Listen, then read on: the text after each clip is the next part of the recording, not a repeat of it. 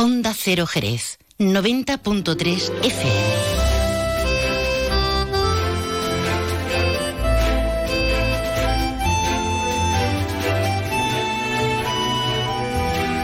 Más de uno Jerez.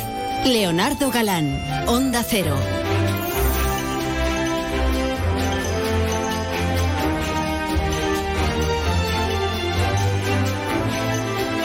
¿Qué tal amigos? Muy buenas tardes. Hoy es jueves 21 de septiembre y comenzamos aquí una nueva edición de este Más de Uno Jerez. Como siempre, reciban los saludos cordiales de Leonardo Galán, este que les habla, que va a estar encantadísimo de acompañarles hasta las 13 y 35 minutos. Y los saludos, ya lo hace con la manita, de mi compañero Pepe García, que se encuentra realizando las labores técnicas, que son tan importantes para este programa. Dicho esto, ya saben que siempre nos gusta empezar calentando motores con algo de actualidad, ¿eh? para enterarnos de qué es lo que se está moviendo, de cómo ha amanecido Jerez y su comarca, y no en el aspecto meteorológico, que eso luego ya lo trataremos, sino en el aspecto de noticias. Y como siempre estará con nosotros en el programa Juan Ignacio López para hablarnos de actualidad. También vamos a charlar hoy con Susana Sánchez Toro, es la delegada de Igualdad y Medio Rural. Con ella hablaremos del proceso de renovación del Consejo Local de la Mujer y también del proceso de regularización de viviendas en la zona rural. Luego nos acompañará también en el programa la pintora Graciela Hernández, es venezolana, está afincada en Jerez desde hace unos años e inaugura una exposición el próximo día 30 de septiembre. Después nos enteraremos de qué es lo que nos propone. También tendremos nuestro libro gastronómico viajero con Pepe Gil. Con él continuaremos hablando de Zurbarán y su relación con Jerez. Aprovecharemos para hablar de los materiales que utilizaban los pintores en aquella época y que en algunos casos, bueno, pues tenían que traerlos de ultramar. Estamos hablando de, de que costaba un dinerito. Tú imagínate un cuadro de Zurbarán, que era como la pared esta Pepe de Grande, lo que se tenía que gastar este hombre en pintura y que se trajeran los pigmentos de, yo qué sé, de Nueva Guinea, por decir algo. Pues imagínate lo que costaría la broma. Y también hablaremos con Igor Cuesta, el gerente de Health Evolution, un centro deportivo que se inaugura mañana viernes aquí en Jerez. Hablaremos de salud gracias al deporte y a una buena nutrición, igual que nosotros, Pepe, ¿eh? que todo hay que decir. De este y de mucho más hablaremos aquí en Más de Uno Jerez en este jueves, que como siempre comienza mirando los cielos para ver cómo van a estar de cara a las próximas horas, así que nos quedamos con la información meteorológica de la mano de la Agencia Estatal de Meteorología. Y ahora la información meteorológica con el patrocinio de Alvariza Motor. Buenas tardes, hoy jueves en Cádiz, cielo poco nuboso, aumentando a nuboso con precipitaciones débiles al final de la tarde, más intensas en la sierra, donde no se descartan tampoco nieblas. Temperaturas en descenso, con 26 de máxima en Algeciras y Arcos de la Frontera, 25 también en Cádiz y Rota. Además, viento de poniente con intervalos de fuerte. Para mañana viernes cielo nuboso y precipitaciones en la mitad norte y en el litoral atlántico durante la noche, tendiendo a cielo poco nuboso con intervalos de nubes altas a lo largo de la jornada. Temperaturas en general sin cambios importantes, de nuevo con 25 grados de máxima en Cádiz capital. Además, viento flojo del noroeste en el interior, más intenso en el litoral y poniente en el estrecho. Es una información de la Agencia Estatal de Meteorología. Alvariza Motor te ha ofrecido la información del tiempo.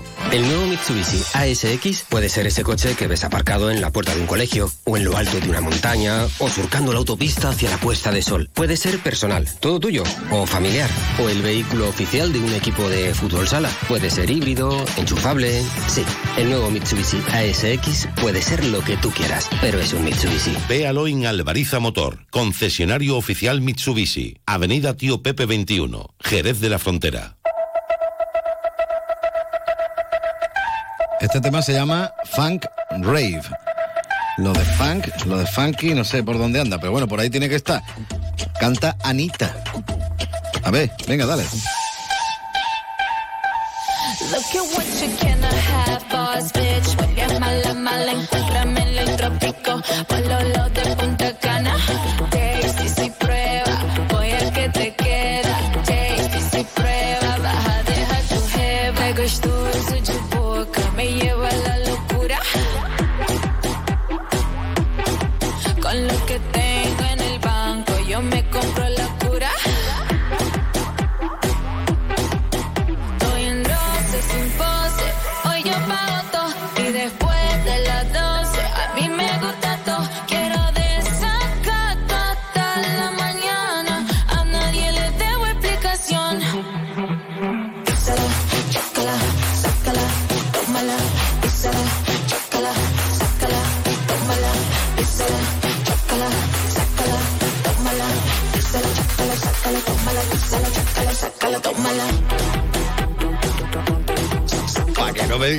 que pongo rock, ni cosas de esta rara, ni canciones del año La Polka. Esto es relativamente nuevo, Anita, con este funk and rave. Nuevo es la actualidad, que nos va a contar a continuación nuestro compañero Juan Ignacio López. Juan Ignacio, muy buenas tardes. Muy buenas tardes, Leo. Bueno, pues hoy la, información casi casi la centramos en portada con un anuncio que nos sorprendía en la jornada de ayer, en el Pleno de la Diputación de Cádiz. Eh, hay 34 millones de euros que libra la institución provincial o moviliza para financiar iniciativas de ayuntamientos, de entidades sociales, deportivas y culturales. Eh, en el Pleno también se habló de la sequía, hasta de Rubiales eh, se, se, habló, ¿no? Pero en todo esto, eh, bueno, pues se habla de la restauración del templete municipal de la Alameda Vieja, pero es que se habla también de la restauración, nada menos que de la Casa Palacio de Riquelme. Vamos, del Palacio de Riquelme que se encuentra en la Plaza del Mercado. De momento, de momento, y en ello estamos trabajando, bueno, pues no trascienden más en detalles, eso sí, eh, fuentes municipales eh, bueno, pues apuntan que en unos días se conocerán los detalles de estas actuaciones, hasta dónde se va a llegar, qué es lo que se va a hacer, porque aquello prácticamente son ruinas, lo existente en Riquelme. Eh, el anuncio ya de los detalles lo realizarán, bueno, pues tanto la presidenta de la Diputación, Almudena Martínez, como la alcaldesa de Jerez, eh, María José García Pelayo. Eh, mientras tanto, bueno, pues reacciones, reacciones lógicamente en positivo, tanto desde los propios vecinos, la Asociación Centro Histórico, como del clúster eh, turístico, como de otros agentes. Eso sin olvidarnos en esta jornada, de la jornada en la que estamos, es 21 de septiembre, se va el verano, pero es el Día Mundial del Alzheimer.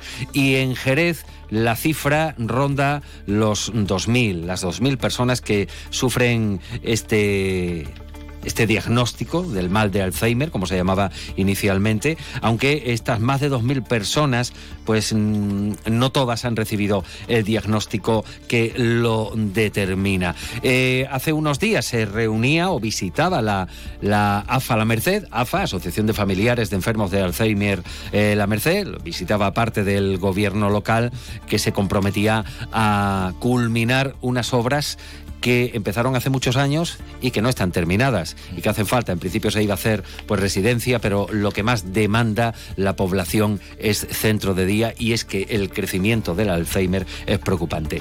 E iremos también con reacciones acerca del anuncio de la Magna en distintos sectores y otros asuntos a partir de las 2 menos 25. Pues ya lo ha dicho usted todo, nada más que queda estar pendiente. Gracias, Juan Ignacio. A ti. Venga, hasta luego.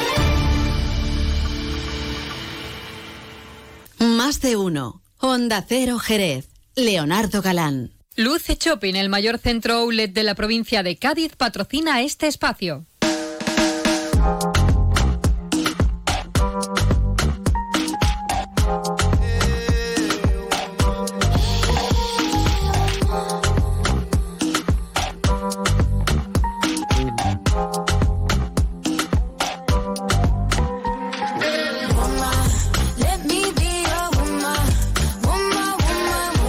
Vamos a continuar, por supuesto, en la sintonía de Onda Cero Jerez en este 90.3 de la frecuencia modulada. También nos pueden escuchar en www.ondacero.es y directamente en su teléfono móvil si se han descargado la aplicación gratuita de Onda Cero, claro está. Como dice la canción Woman, Woman, Woman, vamos a hablar de Woman, de mujer, concretamente. Porque está con nosotros la delegada de Igualdad y Diversidad, bueno, y también de Medio Rural, Susana Sánchez Toro. Susana, buenas tardes y bienvenida. Buenas tardes, muchas gracias por invitarme Bueno. a tu programa. Vamos a hablar un poquito de, de- Bueno, yo quiero hablar un poquito de todo, la verdad, pero vamos, que en principio vamos a hablar de mujer porque, mm, bueno, habéis reunido recientemente, eh, concretamente vais a renovar, me imagino que esto será habitual, lo que es el Consejo Social de las Mujeres de Jerez. No sé si esto se hace habitualmente cuando entre un nuevo gobierno o es que esto es anual. Cuéntame un poquito qué, qué es lo que estáis haciendo. Efectivamente, el Consejo Local de la Mujer es un órgano municipal de representación y participación y con el inicio de la legislatura se debe de renovar y en ese proceso estamos. Hemos cambiado, se acaba de iniciar la legislatura política y toca renovar, reno- renovar este órgano. ¿Y, y esto cómo se hace? A ver, eh, se coge todas las asociaciones del mundo mundial de mujeres, se mira a ver, se hace una votación. ¿Cómo, cómo, cómo funciona? ¿Cómo- Porque luego ¿verdad? Es un consejo consultivo. Es Sí. decir, que, que ellos aportan ideas y demás, pero no, no tienen, no está dentro del gobierno. Pero ¿cómo lo hacéis? ¿Cómo lo organizáis? Bueno, pues lo primero que, que hay que hacer es, eh, bueno, lo primero que tienen que saber es que hay organizaciones que sí, que sí tienen, tienen derecho propio a participar, es decir, tienen representación propia, como son eh, la- los partidos políticos con voz en el ayuntamiento, con representación en el ayuntamiento de Jerez. También, por ejemplo, las federaciones de mujeres, ambas federaciones, la rural y la, y la urbana tienen participación propia. Después también eh, hay tres, puede haber hasta tres vocalías por lo que son asociaciones de mujeres que representan que- o que luchan contra la violencia de género. Eh, los sindicatos también tienen representación propia si tienen Secretaría de la Mujer en su organización. Y después, por ejemplo, mm, también tienen derecho propio pues eh, la Fundación Secretaría Gitano, eh, Gay. Es decir, hay una serie de organizaciones, Solidaridad, que tienen representación propia. Y después las asociaciones, el resto de asociaciones de mujeres que quieran participar en el órgano, pues tienen que presentar su candidatura, que está abierta, el plazo se abrió el 18 de septiembre, está abierta hasta el 25 de septiembre, mandando una solicitud a la Delegación de Igualdad, bien por correo electrónico o físicamente allí en papel.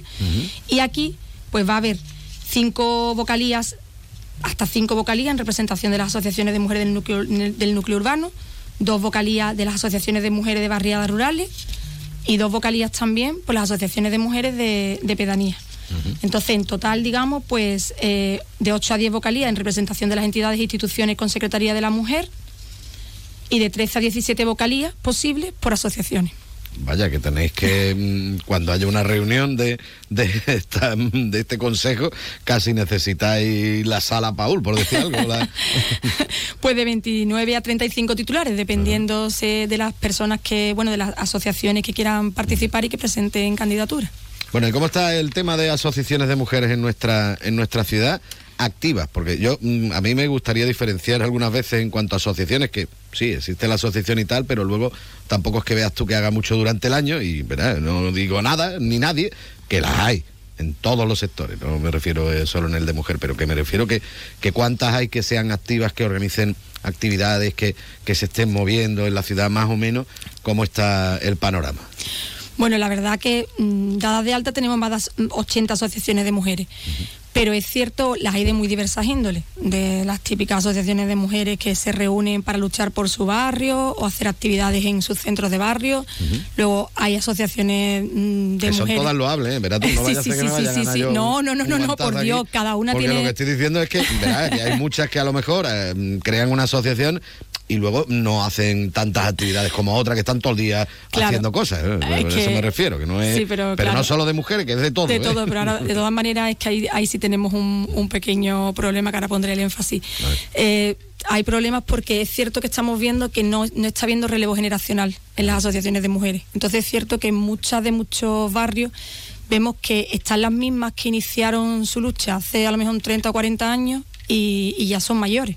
Entonces es cierto que esto es una de las cosas en las que tendremos que trabajar para intentar que la juventud pues vea que, que son espacios de participación y que también se ayuda a la, a la ciudadanía y que son necesarias, que es necesario el relevo generacional.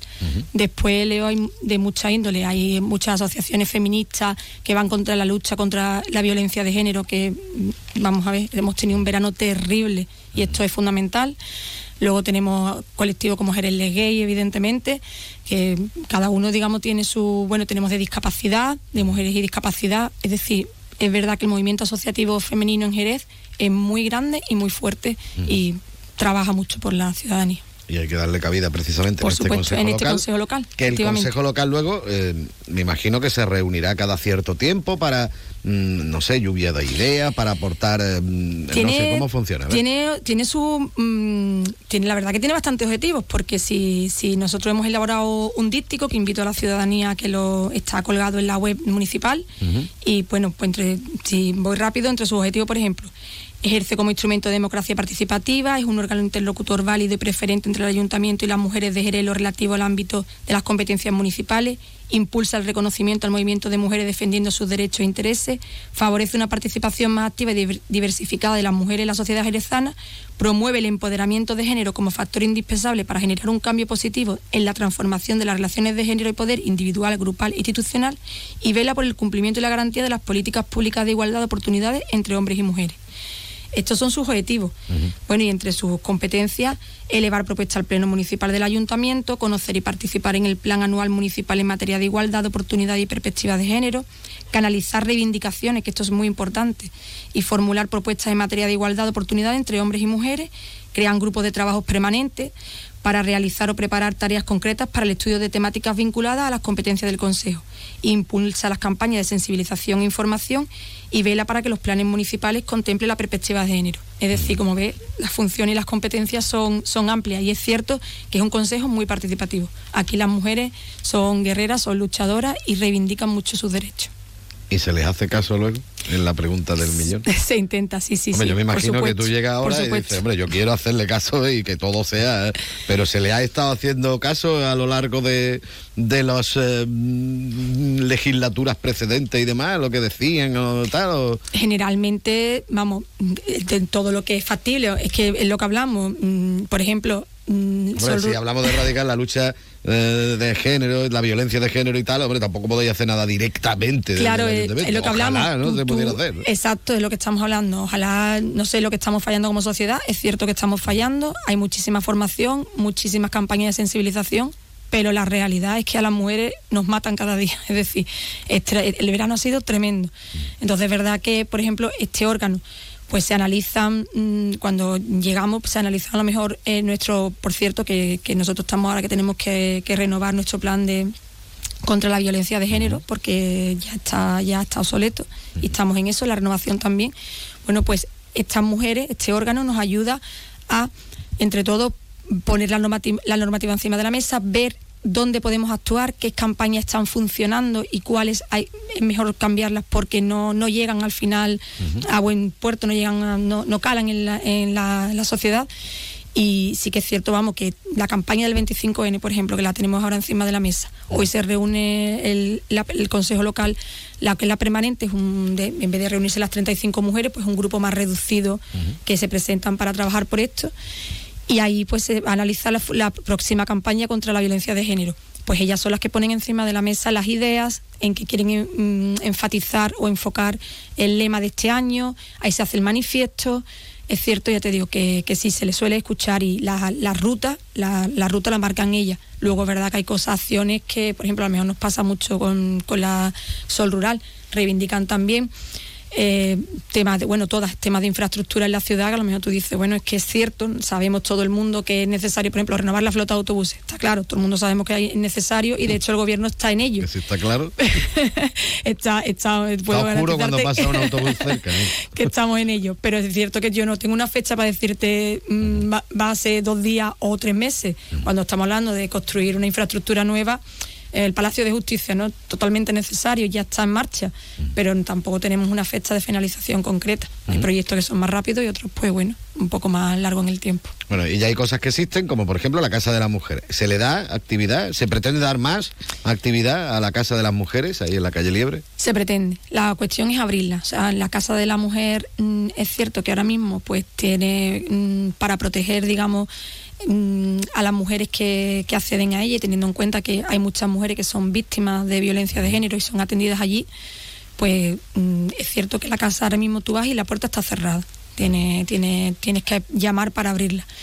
Y la idea es, esa casa tiene que estar abierta. Sí que es cierto que sé que allí se trabaja mucho, se hacen, se hacen foros, se hacen actividades, pero estamos dándole la vuelta para que, para que la mujer recupere ese espacio y, y todos los días hay allí, la sientan como suya, sientan que puede ir no solo... mm, Que además tiene unas instalaciones estupendas. maravillosa, no- es muy bonita. Entonces, no, eso que no, no solo cuando tengo un problema y voy para para algo o porque me han convocado porque ya hay unas jornadas o hay una reunión como hoy de algo, sino que sea un espacio abierto, vivo y que tenga vida. Y las propias asociaciones también pueden Sí, sí, solicitar. sí, solicitar la sala para Mira, decir- perdona, que es que vamos a organizar una jornada de no sé qué y nos interesaría poder hacerlo aquí y tal. Se puede solicitar, claro. Efectivamente, exacto. Bueno, esto en cuanto a mujer, pues yo también quiero hablar algo de la zona rural, aunque sea un poquito así rápido y sobre todo ahora que estamos de fiesta en fiesta y tiro porque me toca, ¿no?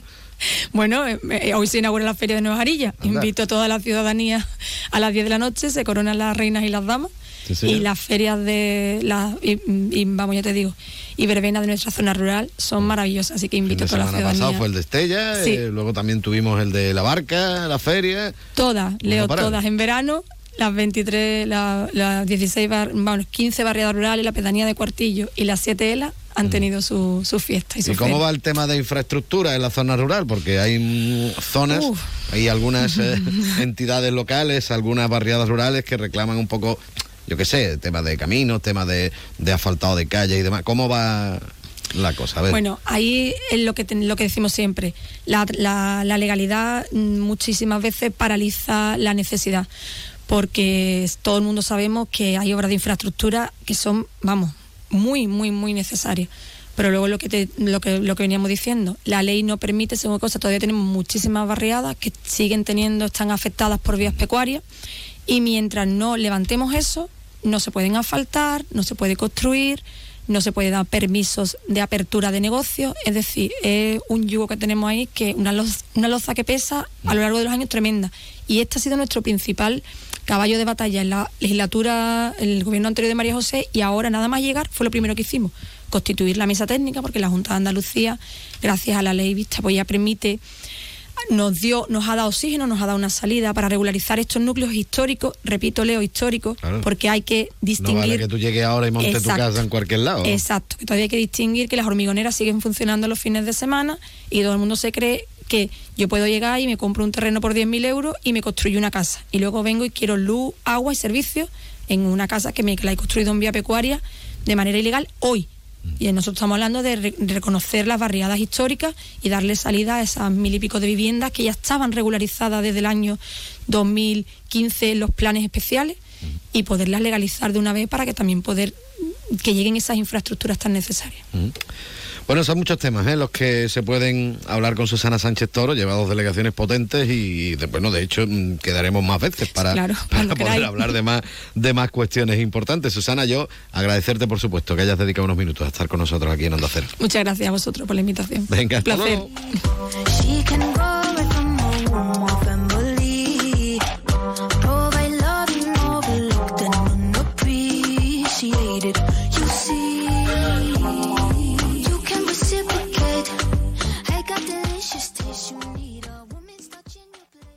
¿Conoces el único centro outlet de la provincia de Cádiz? Visita Lutz Shopping y encuentra las primeras marcas con hasta un 70% de descuento durante todo el año. Y no te pierdas el mejor ocio y restauración al aire libre. Para saber más, entra en www.lutzshopping.com. Más de uno. Honda Cero Jerez. Leonardo Galán. TEX, tus clases de inglés más divertidas. TEX, aprende de la manera más práctica desde los tres años y con profesores titulados nativos y bilingües. TEX, tu academia de inglés. TEX.es. T-E-C-S.es. Más de 25 años enseñando en inglés. TEX. El 23 y 24 de septiembre regresa el Napa Racing Weekend al circuito de Jerez Ángel Nieto, con las mejores competiciones, los monoplazas de la F4 Spain y la Eurocup 3, donde nacen las estrellas, y la Porsche Sprint Challenge Ibérica. Descarga tu invitación en racingweekend.refeda.es y disfruta del paddock, la terraza de boxes, las tribunas, el pit walk y la experiencia Easy Drift. El 23 y 24 de septiembre, Napa Racing Weekend en el circuito de Jerez. ¡Vívelo! Más de uno. Honda Cero Jerez. Leonardo Galán. Píntame, le dije al pintor, píntame la carita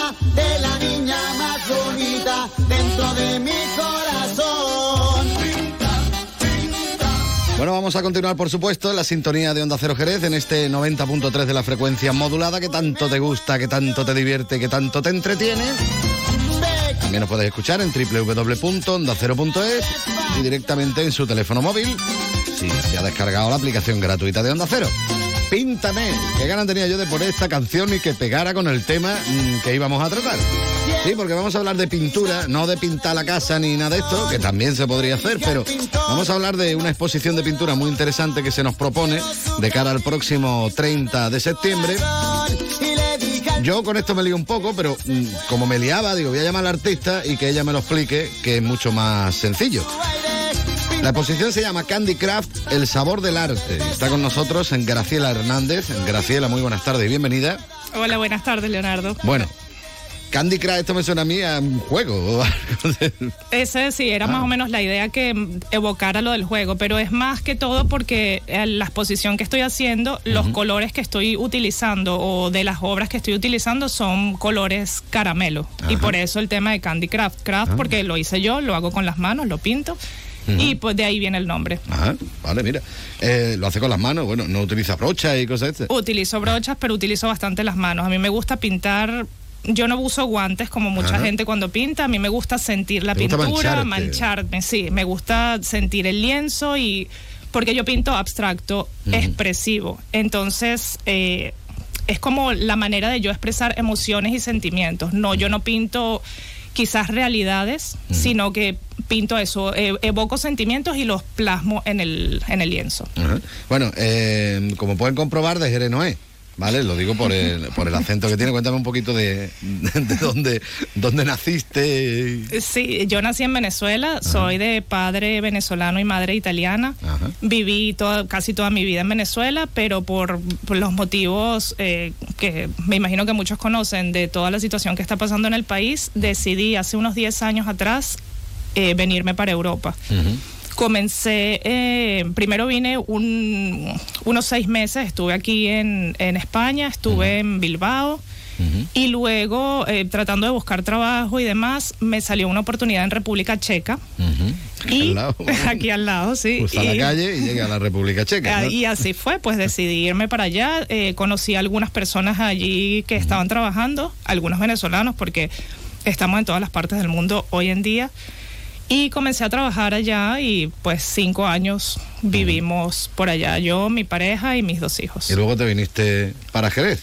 Y luego me vine aquí para Jerez y llevo aquí dos años ya. Dos años. ¿Y qué tal es la experiencia jerezana? Pues súper familiar porque estamos cortados con la misma tijera, digo yo. O sea, es como sen- me siento mucho más en casa a nivel de clima, a nivel de gente, a nivel de idioma. Y también porque muchos de mis familiares están aquí viviendo, entonces es como repetir la historia de Venezuela, pero aquí en Jerez. Bueno, el arte es internacional, ¿no? Te voy a preguntar, oye, en Venezuela, ¿qué, ¿cómo lo hacéis? ¿De forma diferente aquí? No, eh, esto es algo que te sale a ti y punto, ¿no? Sí, sí, y de hecho en Venezuela yo no pintaba, yo comencé a pintar en República Checa y fue, yo tenía desde hace mucho tiempo ganas de pintar en lienzo, yo pintaba quizás en papel o eh, haciendo dibujitos o cuestiones porque era como una manera de relajarme. Y eh, mientras más lo hacía, me empecé a dar cuenta que además era algo como muy poderoso porque no nada más, era, era como mi momento de conectarme conmigo misma, con experiencias, sensaciones, recuerdos. Y dije, bueno, ¿por qué no probarlo en el lienzo? Compré el kit de iniciación, digamos, que conseguí en cualquier sitio allá, en cualquier supermercado, y lo tuve meses allí sin tocarlo.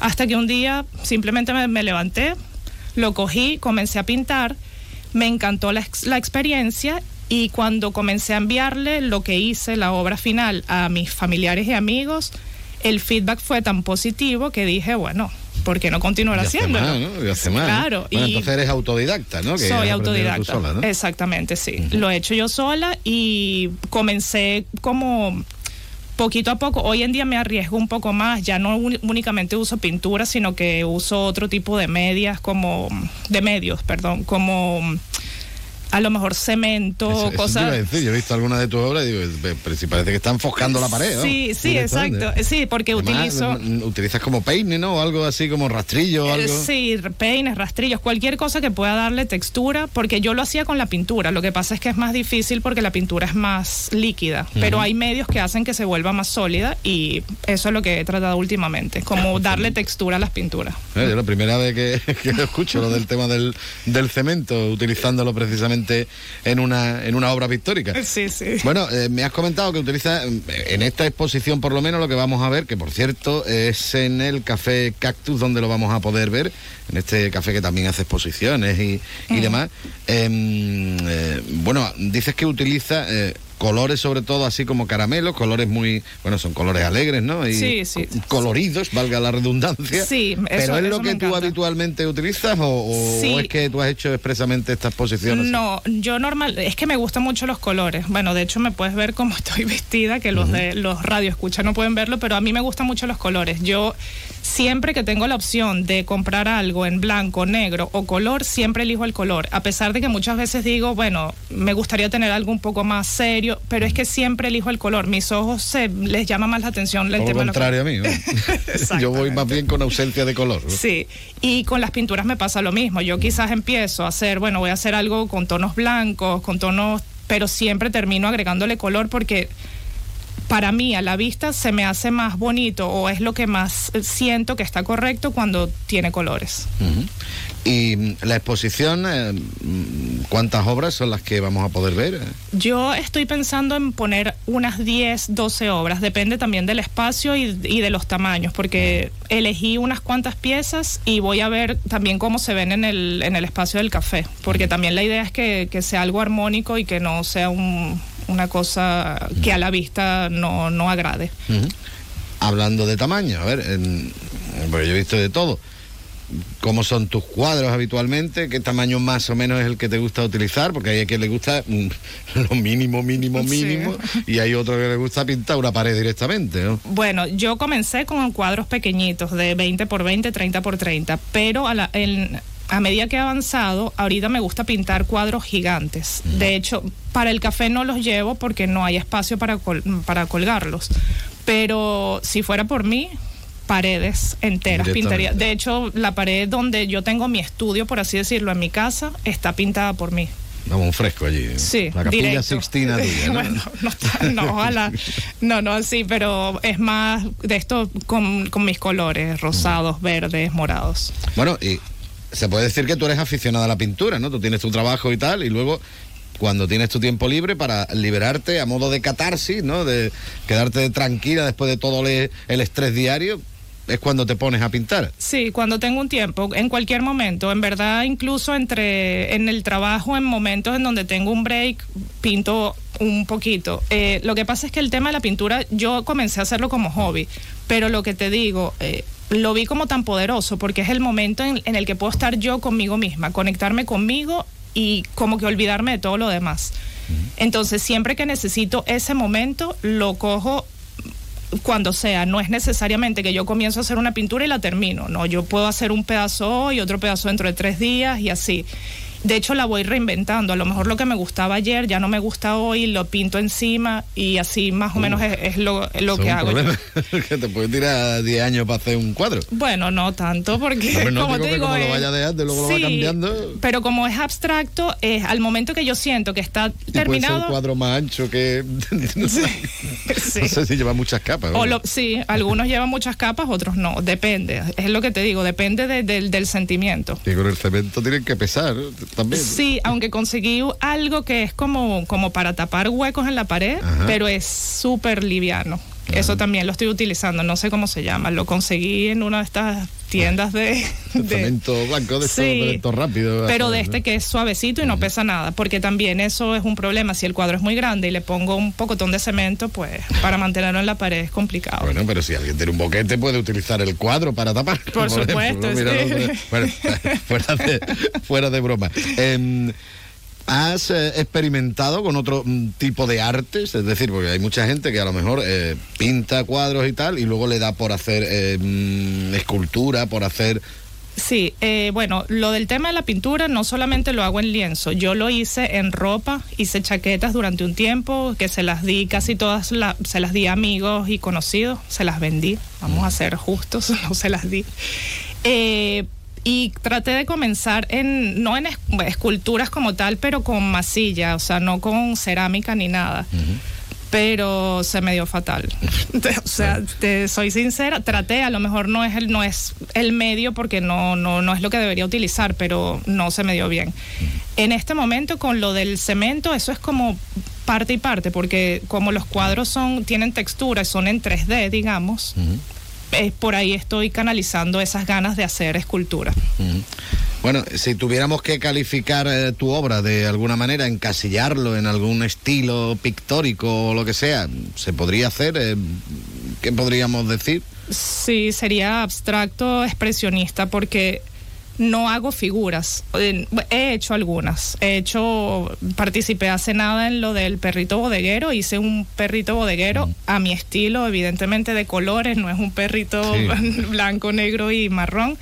Pero mm, me siento más, más cómoda haciendo arte abstracto. A pesar de que, de que he tratado e incursionado en otras cosas, me siento más cómoda haciendo eso, haciendo como el sentimiento, es como plasmar el sentimiento en, en el lienzo. También tiene gatos. Tengo gatos. Gatitos. Sí, tengo dos gatos y tengo un perro y también los dibujé. Ah, bueno, pero que tú los tienes eh, físicamente en Los tu casa. tengo físicamente Ah, vale, y no, yo te lo decía por el cuadro, que he visto cuadros de gatos. Sí, sí, sí. y- Y esos son, y fíjate que no es, no es un gato real, es como medio en 2D, medio abstracto, porque es me como el- recuerda en los 80 las discotecas cuando te ponía la pintura esta te daba la luz fría y con el, sí, unos colores así muy vivos, muy Sí. como fosforitos, ¿no? Eso sí, que, que brillabas en la noche, Eh, eh, algo así, algo así. cosa sí. parecida, vamos, da la, la imagen, ¿no? Pero sin luz fría ni nada, sí, lo que, que es lo que, que es lo que parece. Bueno, em, ¿tienes pensado mm, hacer más exposiciones en breve? Mm, ¿Vas a ver cómo te funciona esta? Me imagino que los cuadros que pongas allí estarán a la venta también, ¿no? Sí, sí, los cuadros van a estar a la venta y mi idea de vender los cuadros en verdad es porque necesito comprar más material y más cuadros para seguir haciendo lo que me gusta, que es pintar.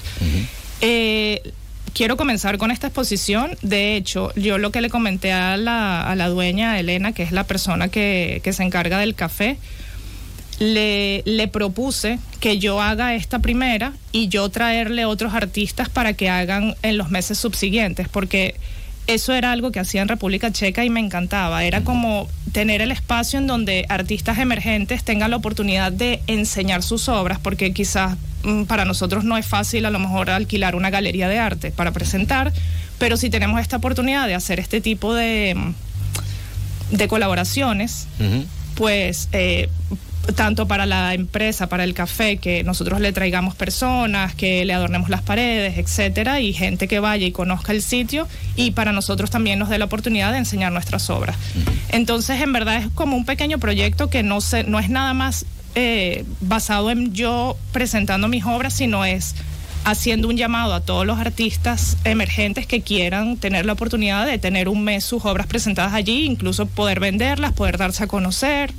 Está chula la, la iniciativa. Bueno, si se quedan con dudas de. Porque, claro, como dice ella, no lo ven. Bueno, van a verla en, en el Facebook de, de Onda Cero, van a ver lo de los colores de ella, ¿no? Pero me refiero que pueden, por ejemplo, en, en Instagram, la cuenta tuya, arroba conejo espacio arts. Sí, ¿no? el espacio es el, el el guion, bajo.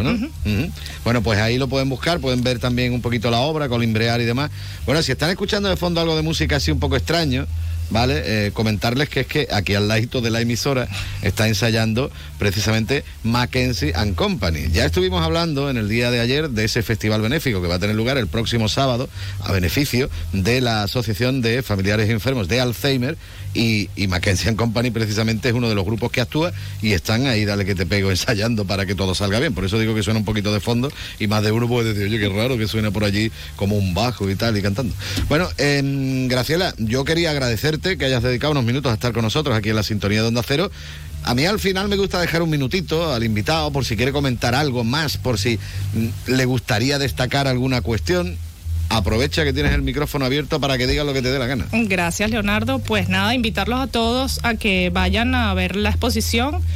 que se tomen a lo mejor un café, que se coman algo allí y tengan la oportunidad también de apoyarnos a todas las personas que como yo, vamos a estar exponiendo allí en el Café Cactus próximamente el 30 de septiembre, como dijiste anteriormente. Bueno, pues ya me vas a ir pasando también los contactos de tus compañeros y vamos conociéndolos aquí en la, en la emisora. ¿sí, les encantará, les encantará porque ya hablé con ellos. Yo los que te quería mencionar hoy, pero en verdad. Sí, es son mucho, muchos, son mucho, muchos y luego sí. al final te deja alguno y se cabrea y dice, ay, que no me ha dicho a mí en la radio. Graciela Hernández, muchísimas gracias. Gracias a ti, Leonardo.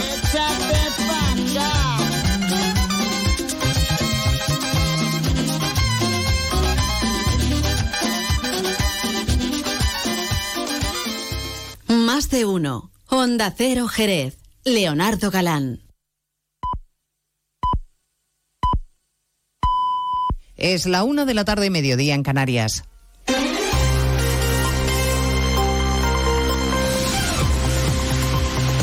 Noticias en Onda Cero.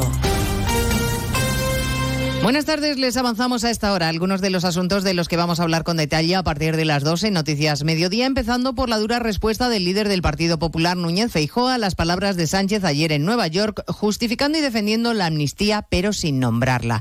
El pago al independentismo, ha dicho Feijóo, y una condena a la democracia. El presidente de los populares promete agotar todas las vías para impedir lo que considera una enmienda a la totalidad a la democracia, además de un fraude electoral. Congreso de los Diputados, José Ramón Arias.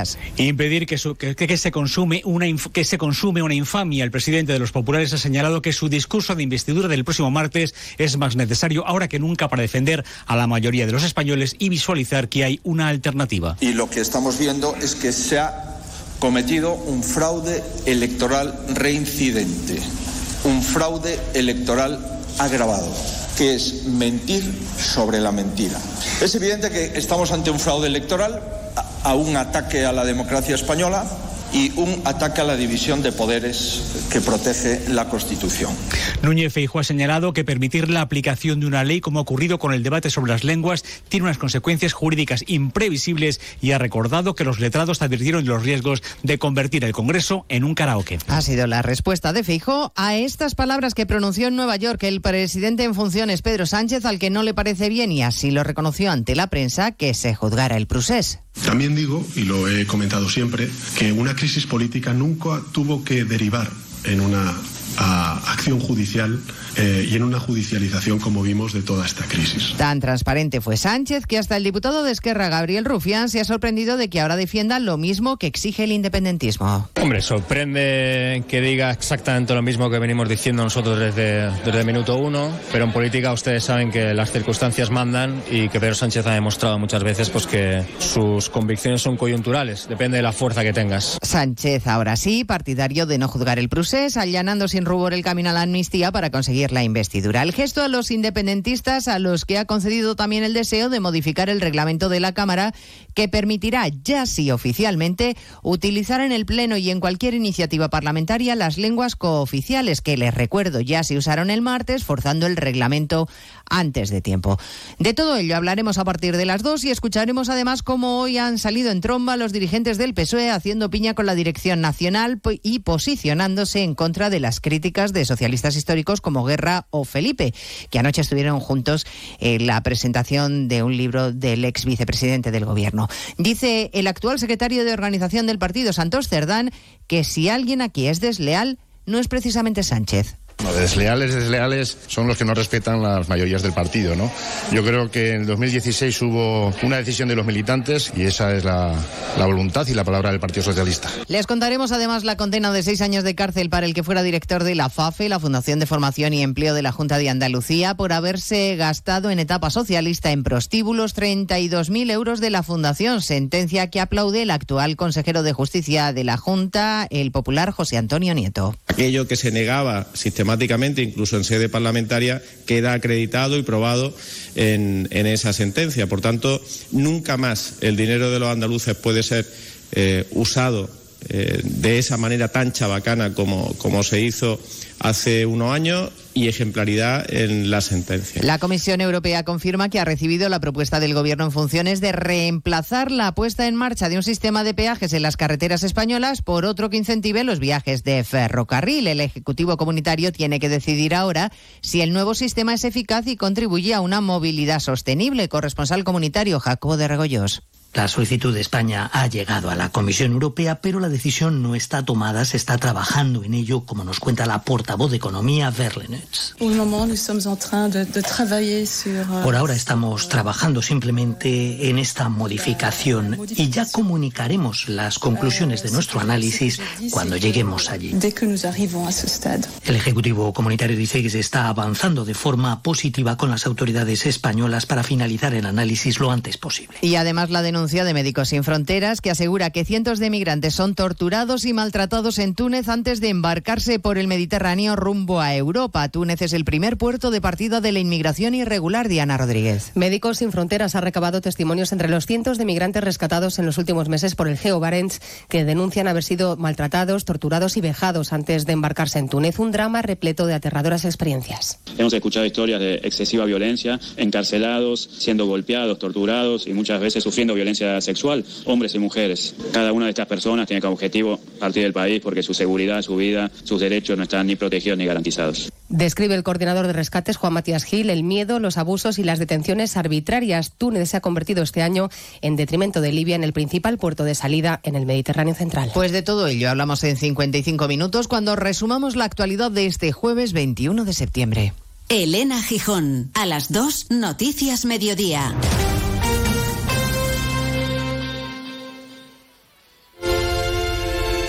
¿Cuándo sabes que es la persona indicada? Cuando se puede hablar de todo con ella. Cuando siempre quieres saber más. Cuando sientes esa sintonía, ahí es. Ahí sí. Si no es eso, ¿qué haría más de 560.000 oyentes escuchando a la misma persona? Lo normal entre amigos. Porque así, con carisma, pluralidad y una buena conversación, es imposible no sintonizar con Julia Otero. Buenas tardes, a veces conviene dejar la actualidad y echar un vistazo. Julia en la Onda, cada tarde a las 3 y cuando quieras, en la web y en la app. Onda Cero, tu radio.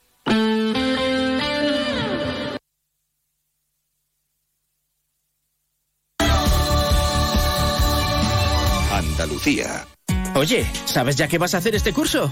¿Que no? Pues estás de suerte. En CESUR, el centro líder de FP, te ofrecemos una beca de descuento del 20% en tu ciclo oficial online si te matriculas en septiembre. Entra en cesurformación.com y encuentra tu ciclo entre nuestras más de 80 titulaciones oficiales. CESUR, si te gusta, hazlo.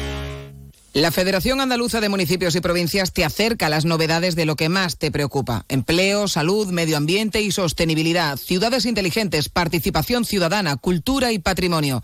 Tienen más información en famp.es. Únete a la revolución solar con Social Energy. Ahorra ya con tus instalaciones premium con batería, con descuentos desde 900 y hasta 4.450 euros y no pagues hasta noviembre. Disfruta de tu instalación llave en mano con primeras marcas. Pide tu cita al 955 44 11 11 o socialenergy.es y aprovecha las subvenciones disponibles. La revolución solar es Social Energy. Onda Cero Andalucía. Sobre todo. En Onda Cero, Noticias de Andalucía. Jaime Castilla. Buenas tardes, hacemos ahora un repaso de la actualidad de Andalucía de este jueves 21 de septiembre y comenzamos con tribunales, ya que el exdirector de la agencia pública FAFE durante los gobiernos socialistas de la Junta, Fernando Villena, ha sido condenado a seis años de cárcel por ser autor de un delito continuado de malversación en concurso con un delito continuado de falsedad en documento oficial en concepto de inductor por gastar más de 32.000 euros de dinero público de esa agencia ya desaparecida en varios prostíbulos de diferentes provincias andaluzas. También ha sido condenada la exdirectora económica financiera de la entidad, Ana Valls, a otros cinco años y tres meses de prisión como autora de los mismos delitos. En Ayamonte, Huelva, la Guardia Civil investiga a un menor por presuntamente utilizar una app para falsificar desnudos de compañeras suyas, también menores de edad, y difundirlas por redes sociales. Onda Cero Huelva, Alicia Ramón. No se trata de un caso de inteligencia artificial, sino que ha sido fotomontaje. Se trata de una investigación abierta hacia un menor de edad como presunto autor de un delito contra la intimidad al haber divulgado fotos vía WhatsApp de otras menores de edad, hasta una veintena. Fotos que habían sido modificadas para mostrarlas desnudas. Precisamente en Málaga tiene lugar hoy un congreso policial sobre el fraude online y la explotación sexual infantil con la asistencia de representantes del FBI, Europol o Interpol. Onda Cero Málaga, José Manuel Velasco. El Congreso cuenta con la participación de expertos de 29 países pertenecientes a distintas instituciones, agencias y organizaciones internacionales. Las jornadas se estructuran en varios módulos que abarcan el desembarco del crimen organizado en el terreno de los fraudes online o la gestión de la inteligencia contra el crimen organizado. También llegan críticas judiciales desde Andalucía a la posible amnistía para los independentistas catalanes que negocian desde el gobierno central. El presidente del Tribunal Supremo Superior de Justicia de Andalucía cree que su argumentación es muy débil. Cámara. Lorenzo del Río considera que el planteamiento de la amnistía adolece de debilidad argumental. El magistrado afirma que en la Constitución se considera superada la amnistía al avanzar hacia el sistema democrático y que los indultos que recoge la Carta Magna solo son particulares y no cabrían indultos generales como los que se quieren aplicar al proceso. Seguimos ahora con el repaso de la actualidad del resto de provincias y lo hacemos por Almería. En Almería ya se da por controlado el incendio forestal declarado en Cuevas de la Almanzora, en el paraje Barranco del Tonto. La extinción está siendo muy complicada, con varias deflagraciones como consecuencia de la combustión del esparto y también el viento que hay ahora mismo en la zona. En Cádiz hemos conocido que tres personas han sido detenidas por robar en hoteles de lujo y hacerse con un botín de 4,5 millones de euros. El grupo habría cometido 12 robos en todo el país y cinco de ellos en un complejo hotelero de Chiclana de la Frontera. En Ceuta, la Fiscalía pide 44 años de cárcel a cada uno de los detenidos por la tragedia del Sarchal, un suceso que tuvo lugar en enero, donde cuatro marroquíes murieron después de que los pilotos de una embarcación les obligaran a arrojarse al mar. Se les señala ahora de un delito contra los derechos de los ciudadanos extranjeros y de homicidio por imprudencia grave. En Granada, un incendio forestal declarado en el término de Pampaneira, en la Alpujarra granadina, durante la madrugada de este jueves ha sido ya controlado a primera hora de esta mañana por el operativo desplegado por el Infoca, que trabaja sobre todo en estos momentos en el remate. Destacamos la reclamación de UPA, la Junta de Andalucía, para que refuerce los controles y las inspecciones en el canal Oreca para evitar la proliferación del uso de aceiteras rellenables en los establecimientos hosteleros que llevan años prohibidas, una práctica que está siendo ahora habitual aprovechando la coyuntura actual de precios del aceite. Y en Sevilla la Guardia Civil busca a un varón condenado y denunciado por varios delitos de maltrato a diferentes mujeres que se ha quitado la pulsera de control telemático con el que se verifica que cumplan las medidas de alejamiento de sus víctimas impuestas por los tribunales. Una de ellas está calificada como de alto riesgo en el sistema de vigilancia de la violencia machista Biogen. Más noticias de Andalucía a las 2 menos 10 aquí en Onda Cero. Onda Cero. Noticias de Andalucía.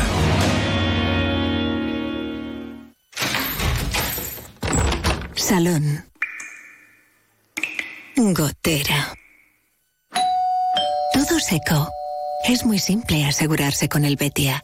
Simple, claro, el Betia. Nos encanta viajar, nos encanta Andalucía. ¿Te vienes a conocerla? Iniciamos nuestro viaje cada miércoles a las dos y media de la tarde y recorremos Andalucía contigo. Gente Viajera Andalucía, un programa de turismo, actualidad, gastronomía, tradiciones y buen humor en Onda Cero. Con la colaboración de la Consejería de Turismo, Cultura y Deporte de la Junta de Andalucía.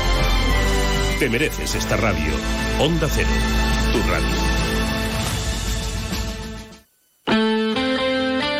Onda Cero Jerez, 90.3 FM. Más de uno. Onda Cero Jerez. Leonardo Galán.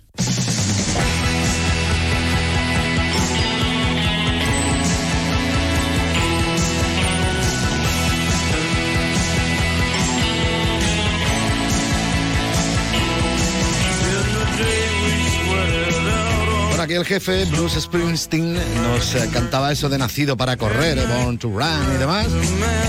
Bueno, hay quien necesita correr y hay quien necesita otras muchas cosas para estar en forma y para tener buena salud. Por eso vamos a hablar a continuación con Igor Cuesta.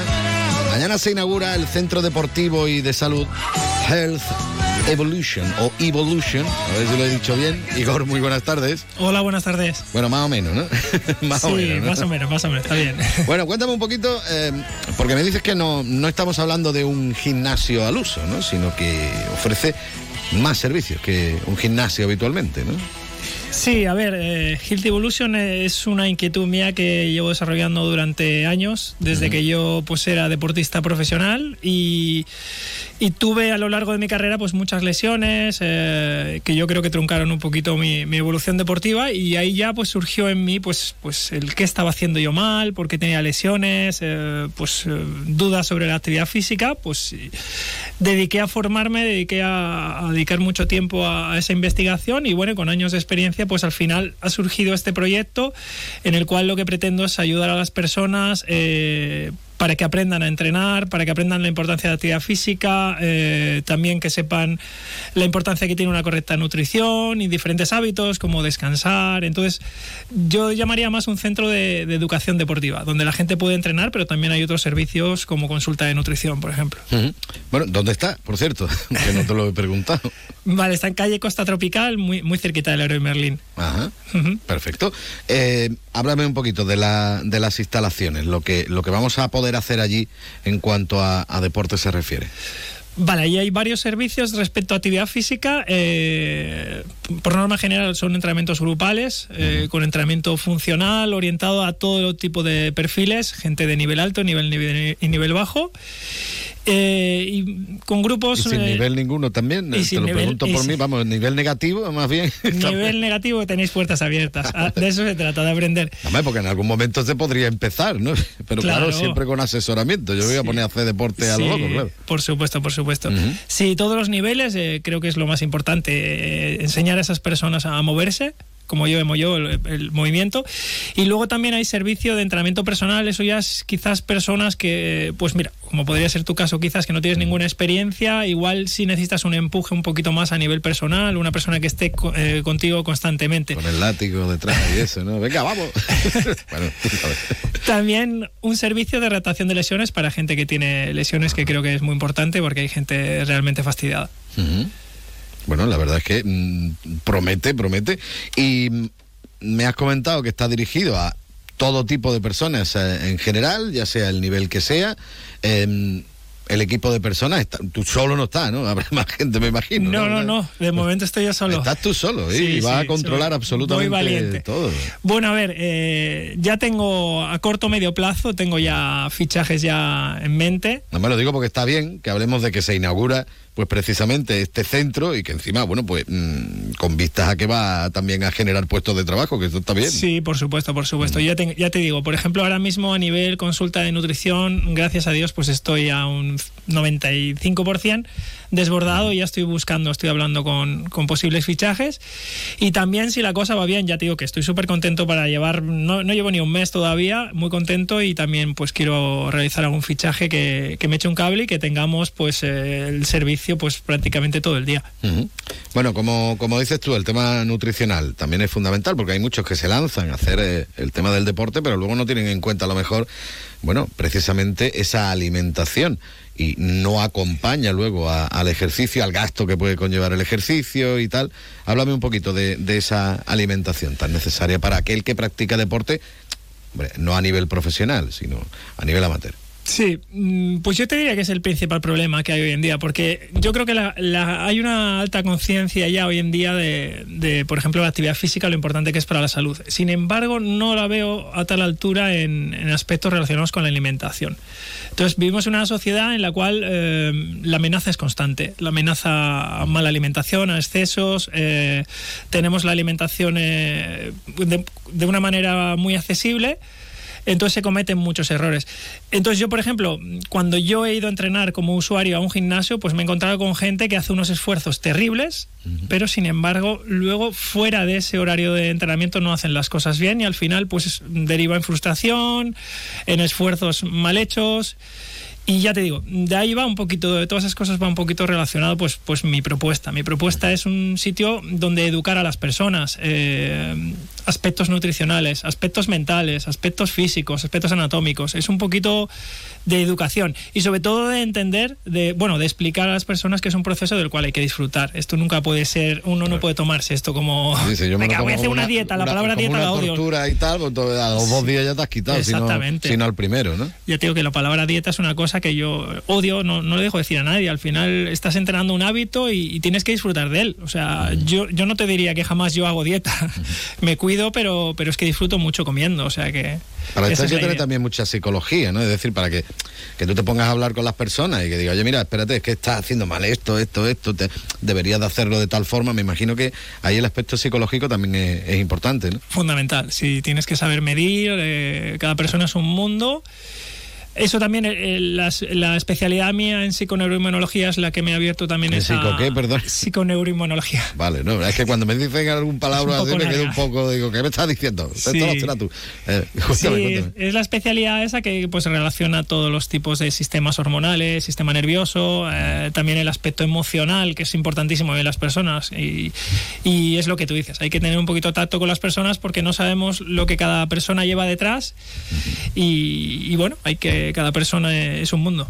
Claro, y a medida que vayas viendo tú cómo va funcionando, ya no solo cómo va funcionando físicamente lo que es el entrenamiento y demás, sino cómo está esta persona, las ganas que tiene de ir, las ganas de... Esto también es, fundamental. Bueno, eh, háblame también un poquito de... Porque yo, mm, como te comentaba anteriormente, no es que sea precisamente un experto en todo el tema de, del deporte, de, gimnasios, de, de, centros deportivos y demás, pero sí he visto mucha gente que utiliza esos suplementos a lo mejor alimenticios, yo qué sé, el tema de las proteínas, de esto, de lo otro. ¿Tú crees que eso es recomendable o con una dieta y tal eh, normal que tenemos en, en casa se puede llegar a, tener ese nivel en el aspecto deportivo, pero sin tener que utilizar suplementos? ¿Cómo, cómo ves tú estas cosas? A ver. Suplementos eh, son importantes.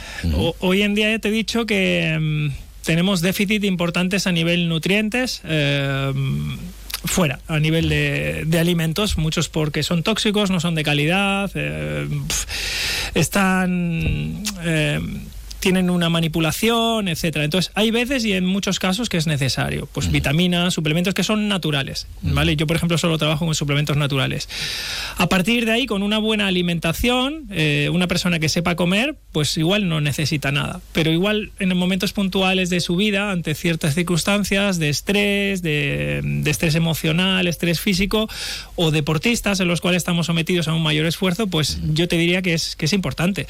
Hay que perder miedo, hay que hay que entender que hoy en día hay muchísimos estudios ya que respaldan su utilización y lo que hay que saber es hay que saber cuál comprar, porque si es verdad que es un te iba a decir yo que tú me dirás a mí, oye, mira, cómprate este mejor, porque si no es el que te puede venir bien a ti, ¿no? Claro, pero eso nos pasa en el supermercado a la hora de comprar unos huevos. Tú vas a comprar un huevo y como y hay varios tipos, hay de huevos ecológicos, de gallinitas las pobres que han estado al aire libre y en cambio hay otras que las han tenido encerradas, que imagínate el estrés que han, que han, que han sufrido estos pobres animales y que luego ese alimento tú cuando te lo comes no es de calidad, lógicamente, porque es un de un animal que ha estado estresado. Mm. Bueno, ¿tenéis web o algo? Digo, para informarnos. Eh, no huevos, sino webs. Digo, web, página web. Claro, estábamos hablando de huevos y no, no. página web, para poder informarnos por si nuestros oyentes quieren echar un ojo más o pues, menos. Mira, la página web la tengo ya a punto de salir. Yo creo que en octubre, a principios de octubre va a estar. Tengo ahí a, los compañeros de Vox eh, realizándome, que estoy muy contento con ellos y, ya te digo, va a quedar, es cuestión de días.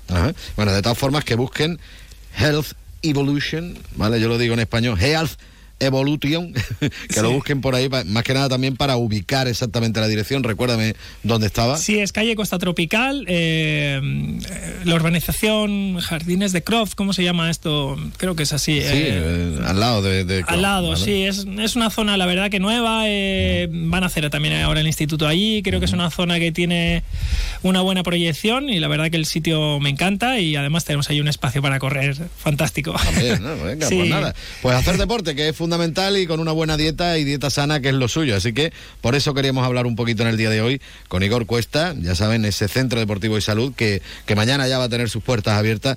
Daremos una vueltecita y lo mismo mm, me llevas al lado oscuro del deporte. Gracias, Igor. Muchísimas gracias.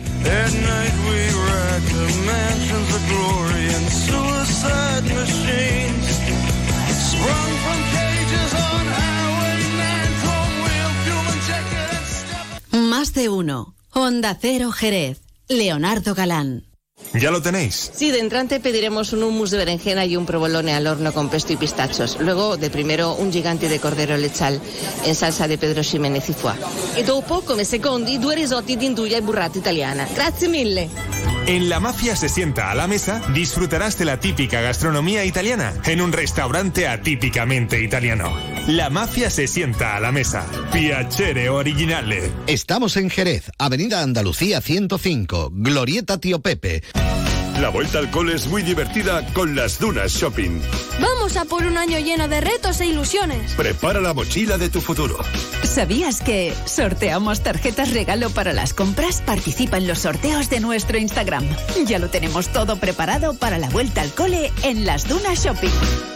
Vuelve Expo Construye, tercera feria profesional de la construcción de la provincia de Cádiz, 27 y 28 de septiembre, en el Palacio de Exposiciones y FECA de Jerez. Información e inscripciones en www.expoconstruye.es. Organizan Federación de Empresarios de la Construcción de Cádiz y Eventur. Financia Diputación Provincial de Cádiz. Más de uno. Onda Cero Jerez. Leonardo Galán.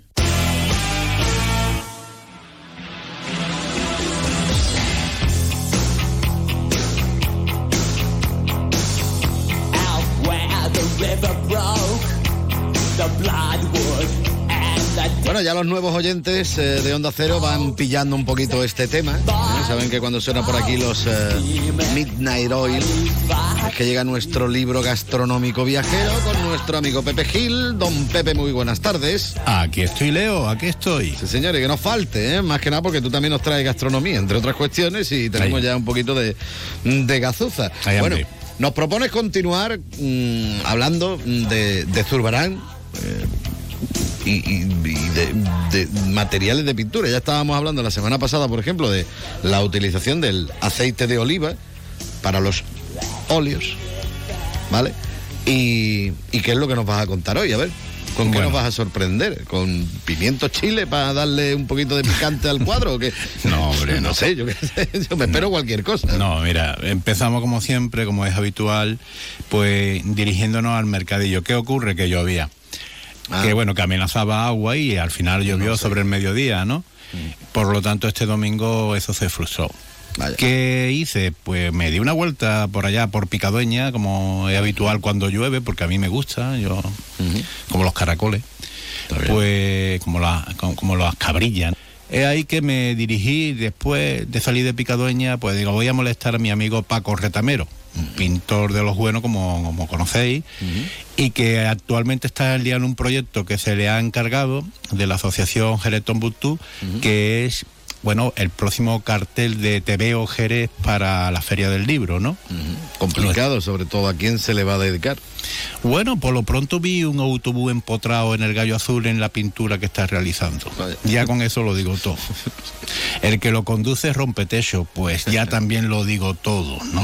Y como se piensa dedicar la Feria del Libro, la próxima, que será el mes que viene, al maestro Ibáñez, recientemente fallecido, pues claro, nos ha parecido que ese es el mejor homenaje que podemos hacer y Paco rápidamente se puso la tarea, ¿no? Hombre. ¿Qué ocurre? Que bueno, hablando de todo, allí Imagino que con- Pepe Cotero y Otilio serán los que arreglen el destrozo del autobús, ¿no? bueno, ya se verá. Pero vamos, por ahí hay más, pululan más personajes en homenaje siempre. Cuando nosotros sacamos esto siempre es con homenaje y con un fin cultural, una edición muy corta, ¿no? Bien, pues ahí hablando con todo y recabando información, yo llevaba encima como siempre en la mochila, llevo siempre un libro y, y- y mi, mi cuaderno de notas y demás, porque yo hablando con Paco y con otra gente, ¿no? Pero sobre todo con Paco de pintura, pues yo aprendo, yo aprendo. Y le, le estuve comentando lo, lo del programa nuestro, ¿no? De, de- de este espacio que tú me dejas hablar. Eh, pues me dice, sí, pero hay matices que habría que, que añadir, por ejemplo, eh, el aceite, muy bien, lo hablamos la semana pasada, pero ¿y lo caro que es pintar?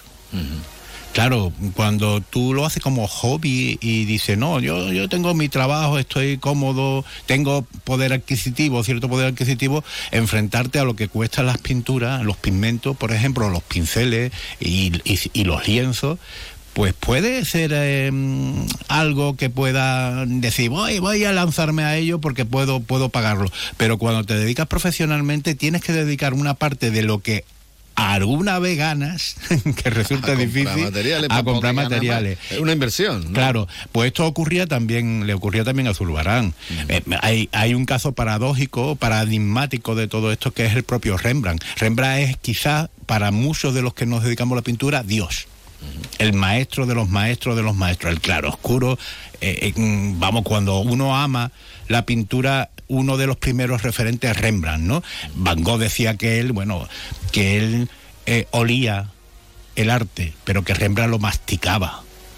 Eh, eh, entonces, Rembrandt, por ejemplo, murió debiendo mucho dinero. Los cuadros que pudiera haber hecho en el futuro también ya estaban Hipotecado. hipotecados. ¿no? ¿Por qué? Porque él vivía, intentaba vivir una vida plena en todos los sentidos, tenía grandes apetitos, pero también sabía perfectamente que para hacer una buena obra de arte no es imprescindible la materia prima, pero sí es muy importante a la hora de conseguir objetivos en esa, en esa pintura, ¿no? En esa obra.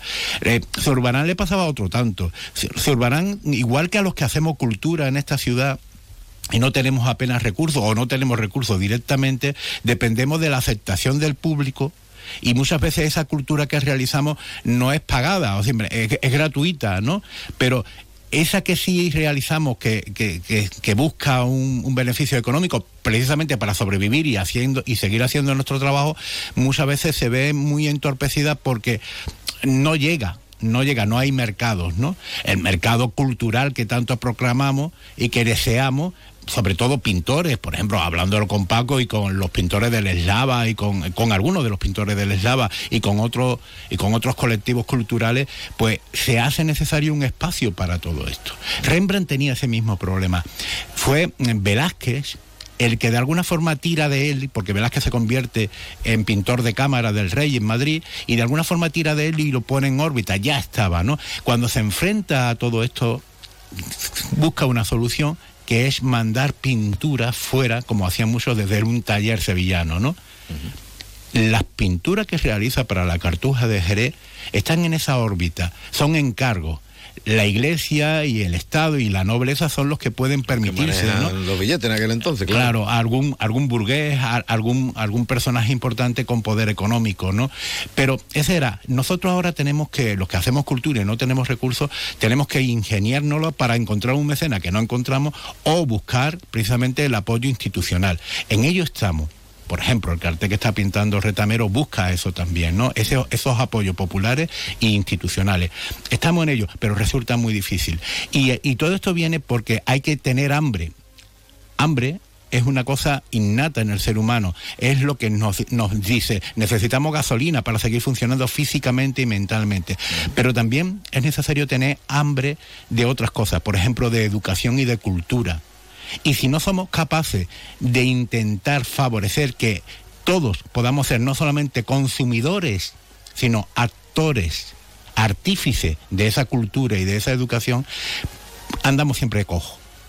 ¿Eh? Y la... cojo ando yo de tiempo. Sí, siempre, pues vamos a terminar. Pues para saciar el otra hambre, la hambre que a ti te ahora mismo te acucia y a mí también. Que ya está ahora. ¿eh? Pues yo propongo un arroz. Uh -huh con un pedazo de sofrito que predomine la cebolla y el tomate, por favor, mucho, mucho, mucho. Eso es un sofrito, lo demás eh. llámale como quieras. Y vamos, y vamos a coger, como está muy cara la carne, por favor, mm. vamos a coger esa carne que nosotros utilizamos para los cocidos, que bueno, vamos a separarla del tocino y demás, cogemos solamente el trozo de carne mm. y vamos a guisarla ¿Eh? a fuego lento, con un, con un cardito de carne, de pollo, de lo que queramos, de lo que encontramos.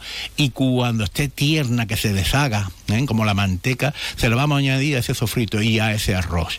Uh -huh. Y cogemos un plátano, o dos, o tres, si somos muy golosos, los Ani, vamos, lo pasamos por, por pan rallado o por, o por harina de maíz, si es, me, es mejor la harina de maíz, y lo vamos a freír. Y cuando usted se haya quitado el aceite, lo vamos a añadir a ese guiso de carne con arroz y con esos fritos. Vaya. Por favor. Oh. Bueno, que ya que digo yo. Pues nada, que digo yo que nos vamos con ACDC. ¿Cómo es que te ha dado por el Thunderstruck de ACDC? Porque tengo mucha rabia y como no me cayó un rayo el domingo, pues espero que caiga alguno. No sé si alguien que se lo merezca. pues nada, un poquito de ACDC también aquí en nuestro libro gastronómico viajero. Don Pepe Gil, gracias. Gracias. Adiós.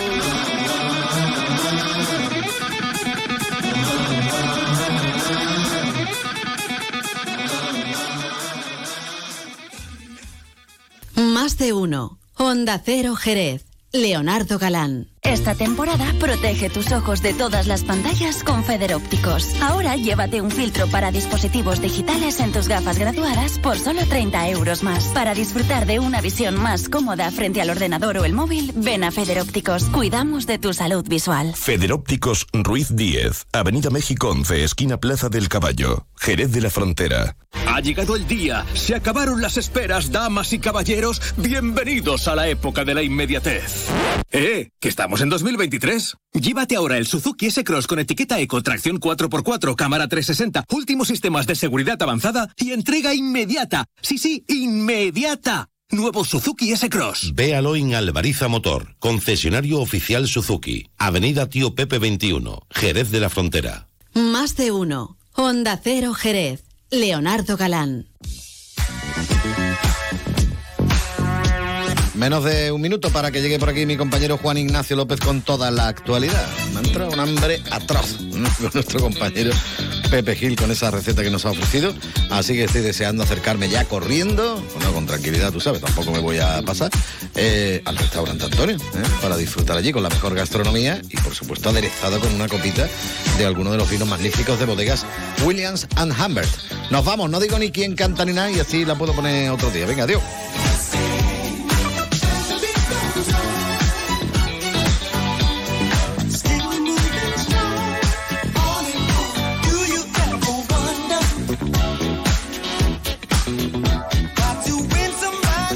Cero Jerez, 90.3 FM.